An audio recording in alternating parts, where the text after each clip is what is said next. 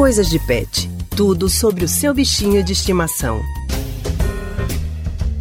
Você já ouviu falar na medicina veterinária preventiva? Na coluna Coisas de Pet dessa semana, vamos entender como nossos bichinhos de estimação podem ser mais saudáveis a partir de hábitos e práticas que previnem doenças. Estamos com a nossa colunista Priscila Miranda para falar do assunto. Oi, Priscila. Boa tarde para você e bem-vinda ao Rádio Livre de hoje. Olá, Leandro. Boa tarde para você e para todos que nos acompanham pela Rádio Jornal. Priscila, por causa da pandemia do novo coronavírus, a gente está num período em que precisamos evitar ao máximo sair de casa. Então, o que pode ser feito para que o animal não tenha problemas de saúde e o dono dele não acabe exposto à Covid-19 indo para a rua para levá-lo numa emergência, por exemplo? Pois é, Leandro. Tudo é uma questão da gente diminuir riscos. Não queremos que o nosso pet fique doente. E para que isso não aconteça, existem algumas práticas para mantê-lo mais saudável.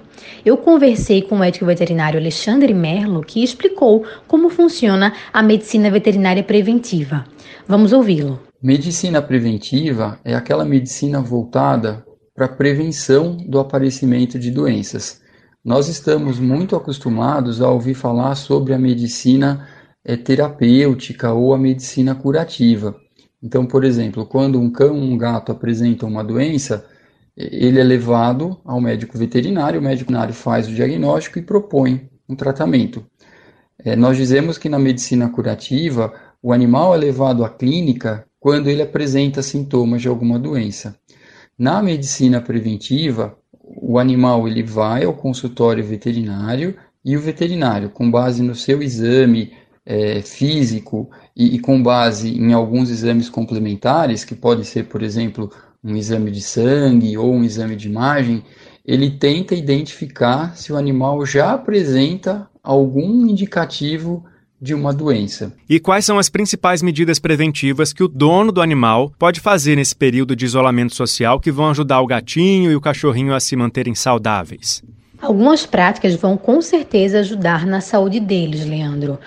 É, como manter o calendário de vacinas em dia, o uso também de remédios para pulgas e carrapatos, mas claro, aqui sempre com orientação de um veterinário e também aquela rotina de uma alimentação equilibrada e atividades físicas. O médico veterinário Alexandre explica com mais detalhes. Hoje nós temos vivido um período de isolamento social forçado pela ocorrência da Covid-19 em seres humanos.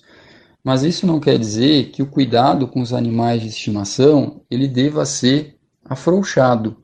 É, os animais eles são companhias muito importantes para as pessoas, em particular nesse período de isolamento social, eles são ótimas companhias. E muitos animais, apesar da Covid-19, eles seguem uma rotina de ir à rua para passeios curtos, para defecação ou mesmo para urinar. Então esses animais eles seguem sujeitos à infecção por agentes infecciosos. Então, por exemplo, vacinação. Cada vacina protege durante um certo tempo. A partir de um determinado momento, a vacina deixa de proteger o animal. Então, é importante sim que as vacinas sejam mantidas atualizadas. E os médicos veterinários hoje é, têm trabalhado com algumas estratégias para reduzir o risco de infecção dentro da clínica veterinária, infecção de pessoas. Os vermífugos, os carrapaticidas, os produtos contra pulgas, eles devem ser mantidos, porque da mesma forma que as vacinas, eles protegem durante um determinado período.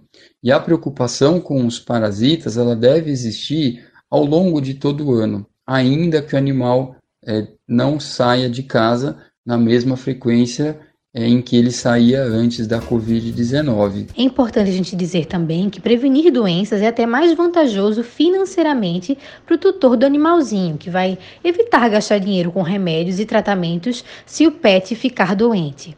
Igual a gente, né, Leandro, que quando se cuida tem muito menos chances de desenvolver doenças que podem custar mais caro depois para a saúde e para o bolso. É isso mesmo, Priscila, cuidando da saúde de todo mundo, de nós e dos nossos animais de estimação. Com certeza o sofrimento é menor. Ótimas dicas no Coisas de Pet de hoje. Boa tarde para você e até semana que vem. Eu que agradeço a vocês do Rádio Livre. Temos um encontro marcado então na próxima segunda-feira. Até lá e tchau, tchau.